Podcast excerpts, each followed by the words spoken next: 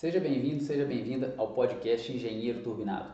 Aqui nós trazemos recursos para que você possa impulsionar a sua carreira, ou seja, para que você possa alcançar os seus objetivos como profissional. Eu sou Johnson Rigueira. Eu sou Tatiana Ribeiro. E hoje, nesse primeiro conteúdo, a gente queria contar para você por que a gente criou esse canal. É, para começar, nós somos engenheiros civis, né? Ambos. Ambos engenheiros civis formados no ano de 2000. Não, 20 anos já, hein? 20 anos. Já acabamos de entregar a idade. E numa época em que a engenharia estava bem ruim e bem difícil. E nessa época a gente tomou a decisão, cada um, de seguir a área acadêmica durante mais um tempo. Então, nesse mesmo ano, eu fui para Espanha e fui fazer lá mestrado e doutorado, e é onde eu fiquei por 10 anos. E eu fiquei no Brasil, fui fazer mestrado no Brasil durante dois anos. Aí depois que terminou o mestrado, não contente, fui para a Europa, para a Áustria, para poder fazer o meu doutorado por lá. É. Os nossos caminhos se cruzaram lá na Europa, mais uma vez, porque eu e a Tatiana a gente era colega de faculdade. E passado um tempo, isso foi em 2004. 2004. A Tatiana foi saiu da Áustria e foi para a Espanha para fazer uma pós pós-doutorado. O pós-doutorado já foi em 2006. Eu tinha acabado o doutorado em 2006. Né, não era o suficiente, né? Não era suficiente. Mas uma coisa que é muito importante a gente comentar aqui é que mesmo durante todo esse período de área acadêmica, a gente sempre esteve vinculado à questão profissional, à questão do mercado. E muita gente acaba recebendo um rótulo né, de quando você vai fazer mestrado, doutorado, pá, professor. Você só serve para isso, você não serve para mais nada. É mais ou menos por aí. E a gente está aqui para falar que não é assim. Né? A gente sempre se preocupou em estar tá vinculado ao mercado, a entender as tendências, a entender como funcionava e de como a área acadêmica poderia se cruzar cada vez mais e melhor com o mercado. Né? Como é que a gente poderia, o que, que a gente poderia contribuir para o dia a dia no mercado. O que, que todo aquele aprendizado, né, todo o aprendizado acadêmico, o que, que aquilo efetivamente fazia a gente ter de, de diferencial dentro do mercado, dentro do dia a dia. Já que o mais comum é as pessoas terminarem a graduação e irem direto para o mercado e aí experiência né, de dia a dia ao longo do tempo. Então, o que a gente podia encurtar nisso pelo conhecimento a mais que a gente tinha adquirido? Né? É mais ou menos, tem um paradigma que as pessoas sempre falam assim, poxa, eu terminei o curso de engenharia, agora eu vou no mercado, aí no mercado sim eu vou aprender, agora que eu vou começar a, a trabalhar e a aprender e, e a fazer o que todo mundo sempre fez. Né? Então a gente queria entrar por esse lado e entender um pouco melhor como que a gente podia contribuir. Quando foi em 2010? Não. Vamos voltar é, um pouquinho? Vamos voltar um pouquinho. 2006, né? Então eu fui para 2006 você foi você foi para Espanha, Espanha para poder fazer esse pós-doutorado, onde a gente já tinha é, bastante interação, não só com universidades, né? A gente tinha lá na Espanha a gente montou um projeto de cooperação com uma universidade daqui do, do Brasil, a que a gente se graduou, e a gente estava desenvolvendo um trabalho que também tinham empresas envolvidas, né? empresas dando suporte uhum. para o nosso trabalho. E complementando um pouco mais e esclarecendo, a Tatiana é da área de estruturas e eu sou da área de tecnologia de materiais. Então a gente aí já viu a necessidade né, de ter essa interação, né, de criar um vínculo entre essas duas partes, porque é outra coisa que a gente via sempre que cada um na sua área, né? É, uma desconexão, né? E é extremamente é. importante que exista essa, essa interação entre as partes. Então a gente criou esse convênio e como foi difícil, né? quanto, quanto relatório, quanto currículo, quanta coisa a gente teve que preencher. E preparar, e, pre... e discutir e... Entre, as, entre todas as partes, né? E quantas negativas a gente teve até o momento que a gente continuou insistindo e conseguiu várias, várias, várias positivas ao mesmo tempo. é aquela história, sabe? A hora que a coisa vai, vai. É. com bolsa de professor, com bolsa de aluno, com passagem, com estadia, com alimentação. Com pós-doutorado incluído, mais de um pós-doutorado incluído no. E bilateral. Bolsas, Tanto bilateral. pessoas da Espanha vieram para o Brasil, como do Brasil foram para a Espanha. E foi uma experiência muito, realmente muito bacana, muito gratificante. E quando foi então em 2008, eu terminei meu doutorado e efetivamente decidi trabalhar no mercado e fui trabalhar numa multinacional. E aí, quando eu senti um grande impacto desse paradigma que a gente comentou ali atrás, que te coloca um rótulo. Porque quando me contrataram, falaram: olha, você tem um ótimo currículo, parabéns, mas aqui a coisa funciona assim. E, e literalmente descartando tudo o que a gente, tudo, todo o trabalho, toda a visão que a gente tinha. Em vez de somar eu notei que a tendência era que o mercado fazia com que a gente separasse essas informações. E aí a gente foi um desgaste muito grande, foi uma época que eu sofri um, um grande impacto, né, pessoalmente, profissionalmente, fisicamente, tive um desgaste muito grande também. De saúde, inclusive, né? De saúde, inclusive. E só fazendo um parêntese, e, e é válido a gente comentar isso aqui, porque a gente sabe que muitos profissionais vão passar por isso que a gente passou. E é uma das razões pelas quais a gente está fazendo esse canal, que é para ajudar e evitar que as pessoas passem por esse tipo de situação. Enfim, então nesse, nessa multinacional eu fiquei até 2010 quando a gente tomou a decisão então de voltar para o Brasil. Isso. Aí voltamos ao Brasil em 2010 e fomos o Johnson trabalhar em outra multinacional e eu fui trabalhar em um escritório de projeto. Né? Não sem antes, não, antes não, mas paralelo também dar aulas em faculdade. Afinal, doutora. e com pós-doutorado. E na Europa. É, mas na verdade, isso aí era, é uma, de uma certa forma, gratificante. E é uma, é uma forma de agradecer e devolver todo aquele conhecimento que a gente teve no começo. Né? A Tati foi Exatamente. dar aula na faculdade que a gente. Que a gente se na universidade que a gente se graduou. Eu fui dar aula em algumas é, faculdades depois que eu saí dessa segunda multinacional, mas de alguma forma é, é, é uma reciprocidade que a gente sentia mesmo, era, era um agradecimento. E é extremamente gratificante devolver e fazer com que outros profissionais, né, abrir os olhos de outros profissionais para por esse caminho que a gente trilhou. É conseguir pegar as dificuldades que a gente teve, conseguir enxergar os problemas, a gente sabe, a gente sempre tem aqueles bons professores que a gente lembra deles sempre, ainda que aquelas matérias, ainda que a gente não goste da matéria em si, mas a gente fala assim, poxa, aquele cara sabe explicar, ou aquela, aquela mulher sabe explicar. E a gente buscar depois, com tudo que a gente aprendeu, explicar da forma que aqueles professores que a gente teve que sabiam explicar, que eram bons comunicadores.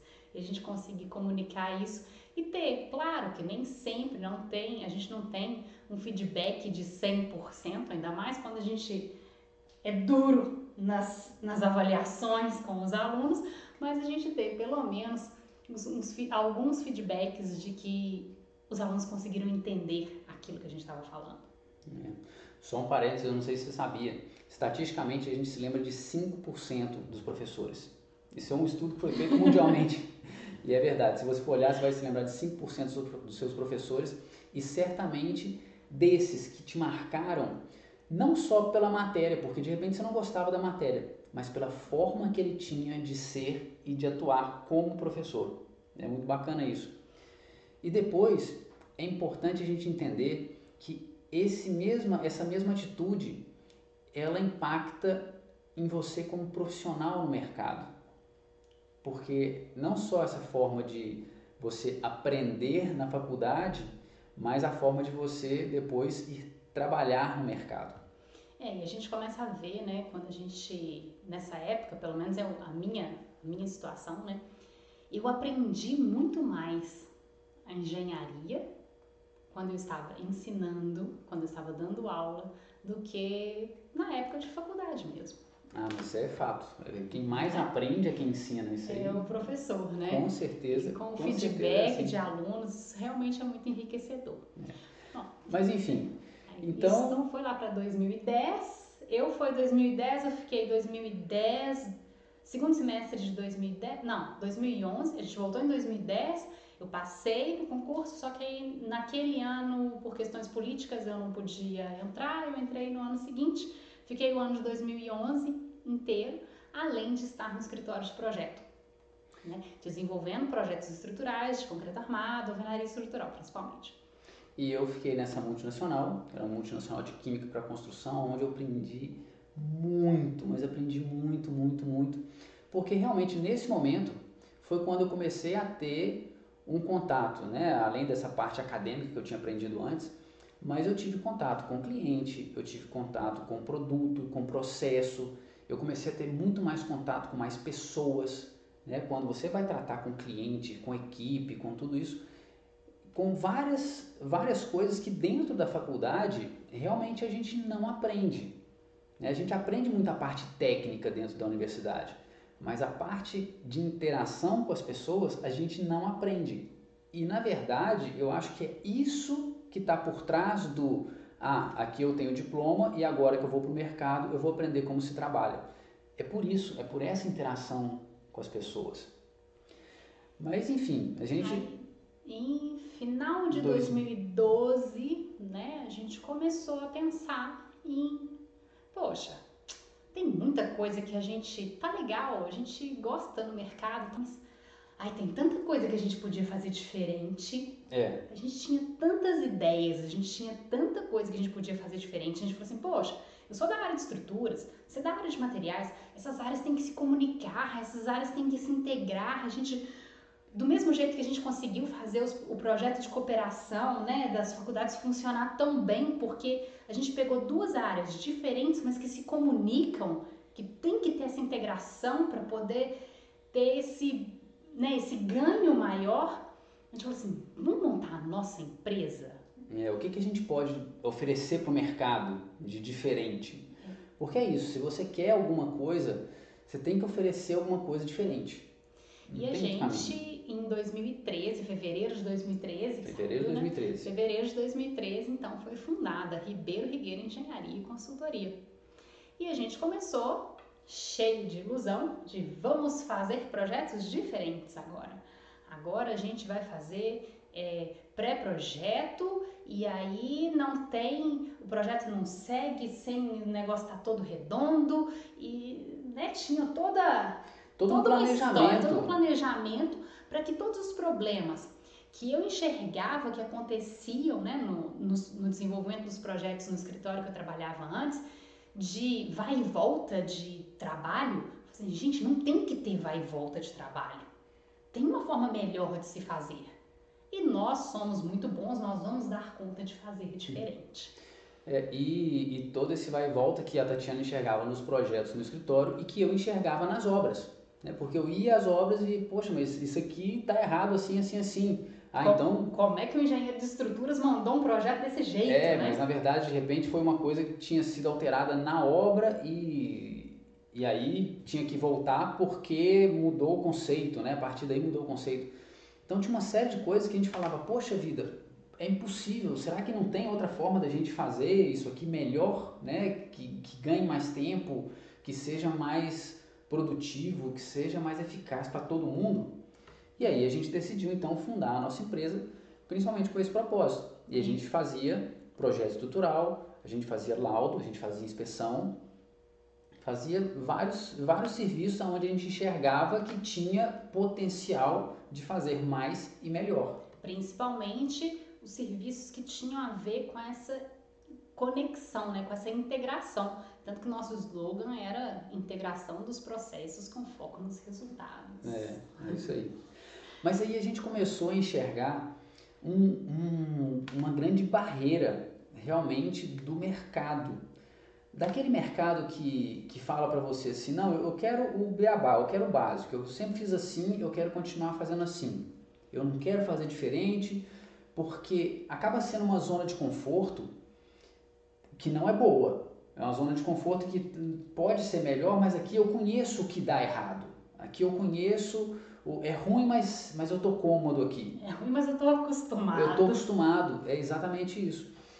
E aí a gente começou a ter essa, essa reticência do mercado. É, e não só, né, essa, esse primeiro impacto nosso, não foi, né, que nós sentimos, não foi só na parte técnica, porque era o impacto na parte técnica.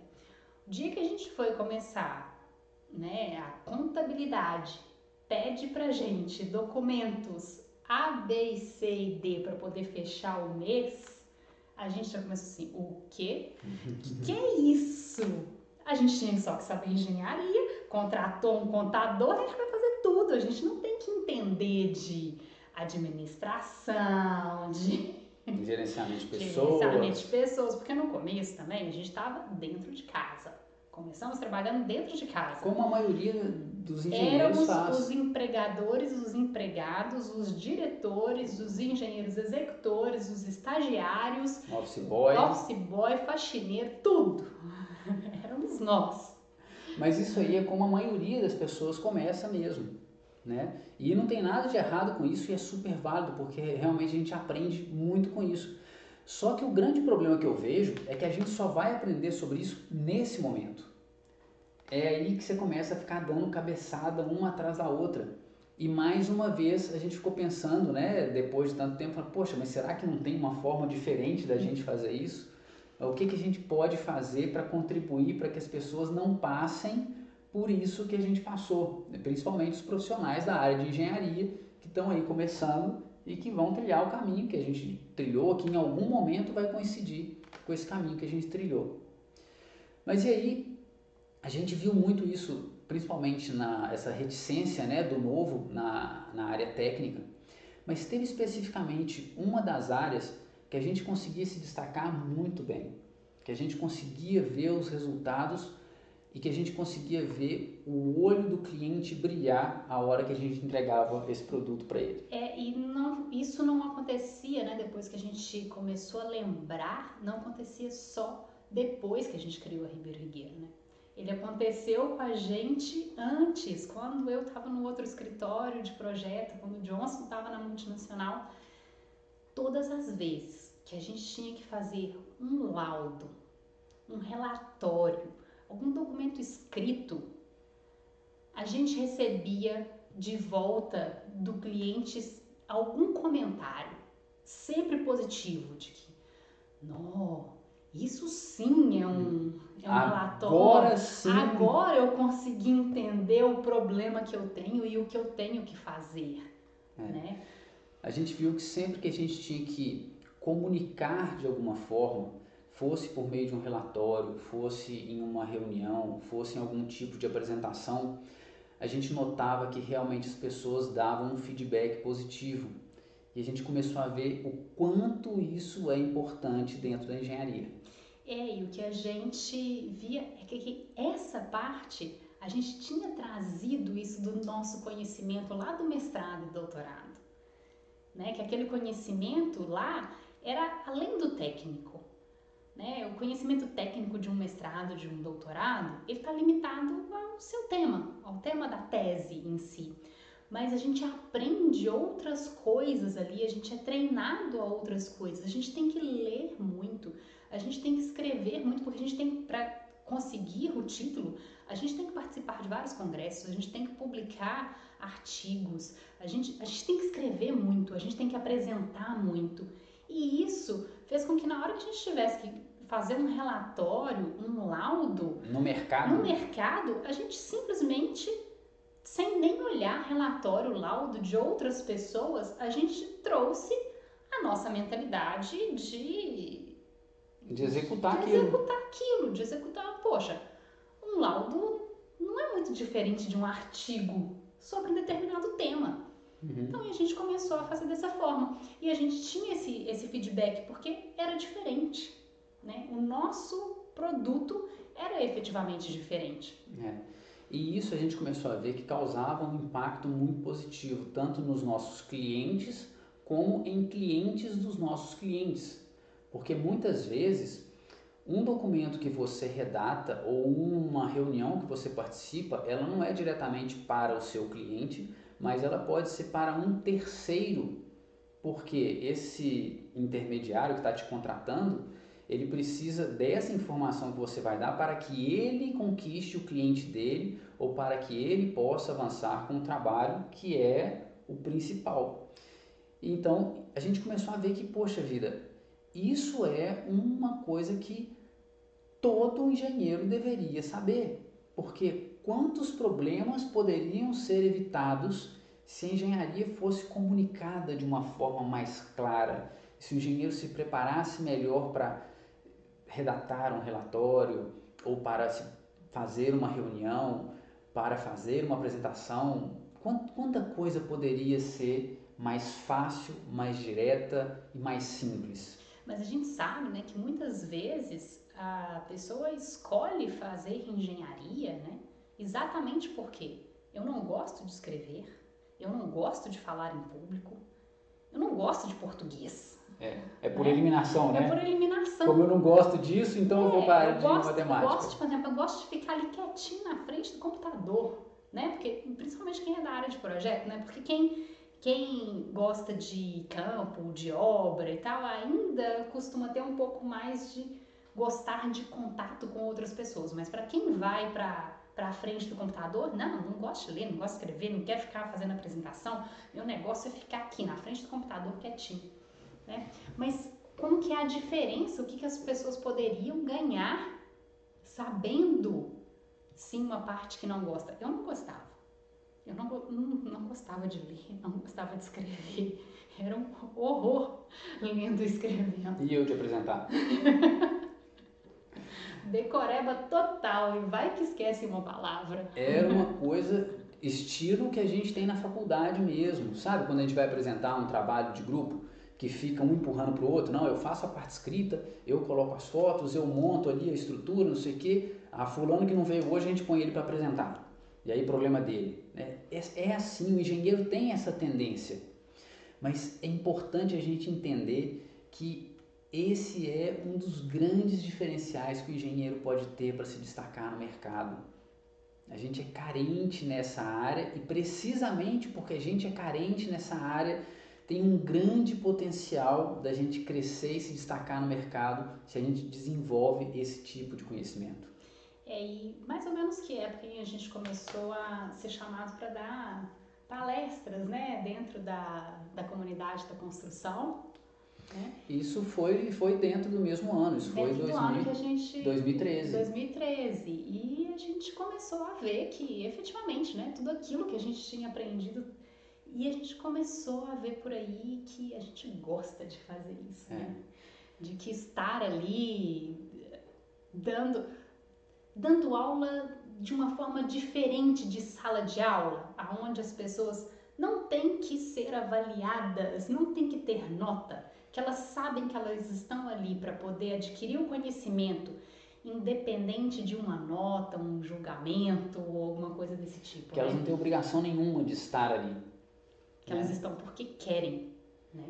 Então a gente começou a ver que nessa situação a gente a gente gostava muito, é. a gente gosta muito de fazer isso, né? E a gente começou a ver que a gente realmente conseguia fazer diferença na vida das pessoas que estavam ali, que elas saíam dali e os feedbacks que a gente tinha também de poxa, o que eu aprendi aqui hoje vai fazer diferença para mim no mercado agora, principalmente porque isso a gente nunca desvinculou uma coisa da outra, da área acadêmica, da área profissional. A gente sempre manteve esse vínculo e acho que foi por isso que a gente conseguiu se destacar nessa parte, porque a gente colocou dentro da área profissional um conhecimento que a gente teve que adquirir por obrigação na área acadêmica, né? depois, depois da graduação, não dentro da graduação, mas pós-graduação a gente foi desenvolvendo isso e foi realmente que fez uma grande diferença. E aí, em 2000 e...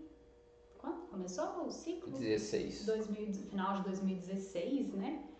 A gente tomou uma decisão de começar a fazer um evento voltado para engenheiros, voltado para um mercado que a gente enxergava que era carente e que muita coisa falhava, que muitos problemas eram muito recorrentes. Então eu comecei com um evento chamado Ciclo do Concreto, aonde a gente primeiramente trabalhava exatamente o que o nome diz, o ciclo do concreto, né? toda é, a parte de matéria-prima, recepção da matéria-prima na concreteira, é, estocagem, desenvolvimento do traço, fabricação, transporte, recebimento na obra, execução na obra e posteriormente alguma coisa de manutenção preventiva.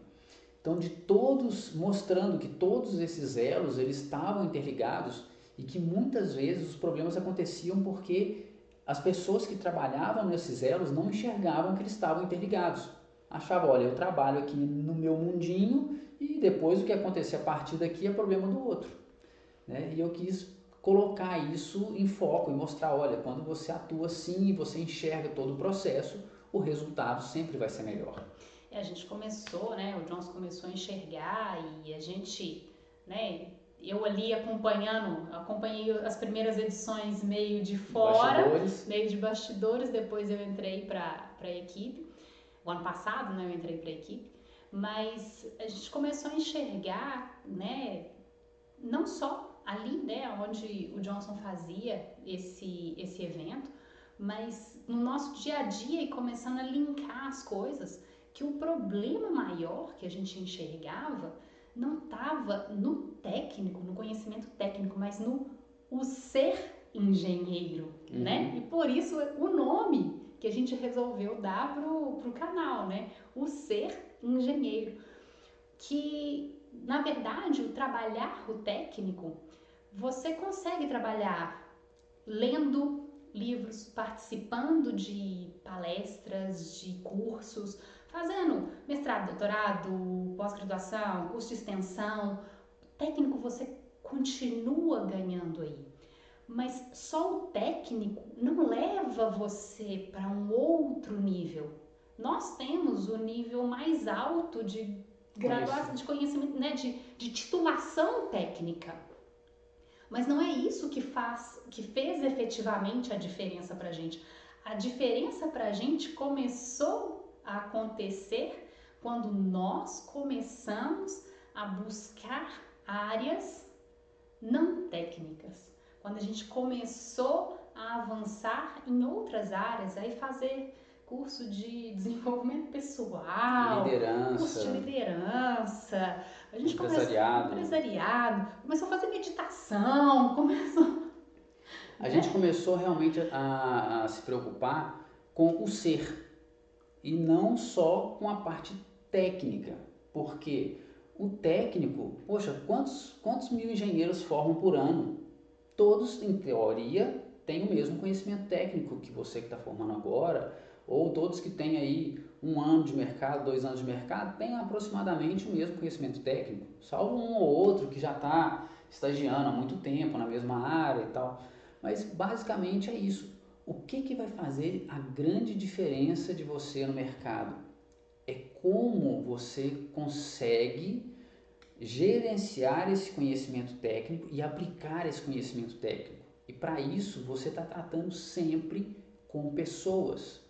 E se você não sabe como funcionam as pessoas, não tem como você se destacar. Você vai ser mais um durante muito tempo até que em algum momento ao longo de 20, 30 anos de experiência, então sim você seja reconhecido como aquele profissional que mais sabe daquela área, porque você trabalhou a vida inteira fazendo aquilo assim, assim, assim.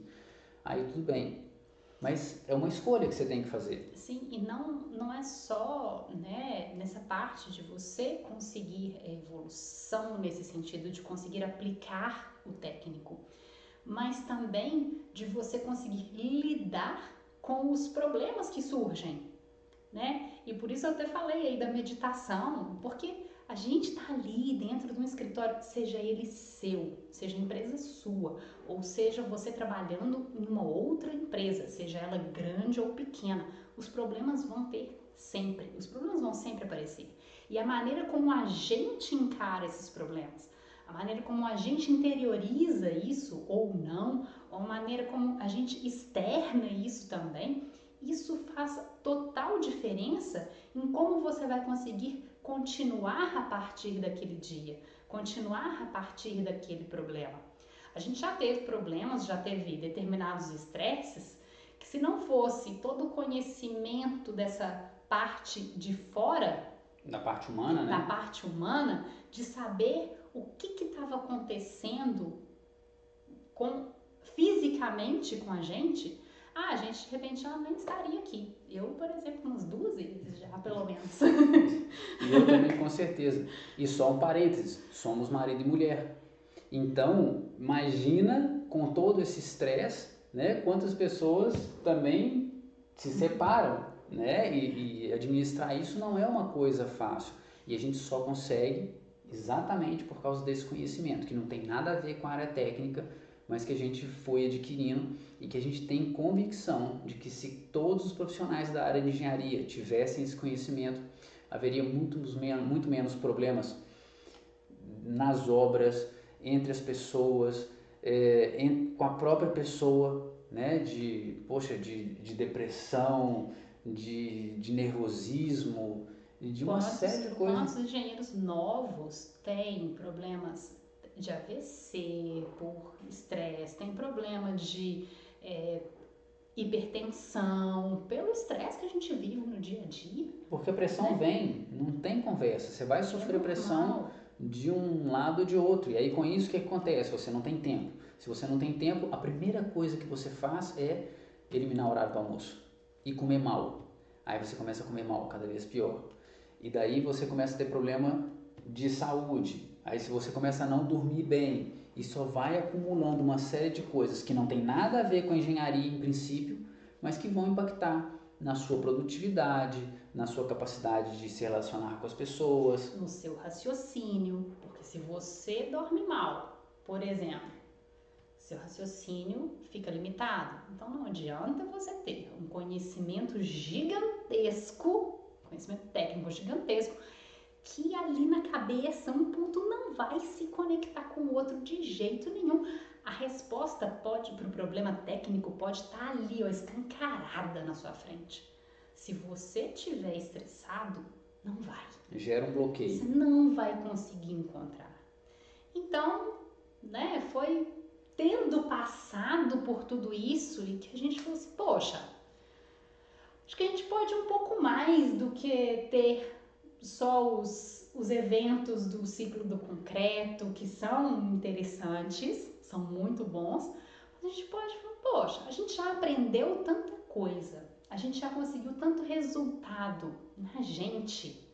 Por que não passar isso para outros engenheiros, principalmente os que estão aí há recém-formados, né, saídos da faculdade com todas as dúvidas, todas as questões e todas as ilusões, né, e, ilusão aqui no sentido de esperança, de vontade, né, uhum, com toda a energia, com toda a energia de, de, fazer, de coisas. fazer as coisas do mesmo jeito que a gente saiu ali e falou assim, poxa, vamos passar para essas pessoas, ou mesmo os que estão ali estudantes ainda, né, quase saindo passar o que, que a gente passou, mostrar o que, que a gente passou te ajudar a já sair, né, de certa forma um pouco blindado dessas, desses problemas todos, entender e te ajudar no seu ser engenheiro, né?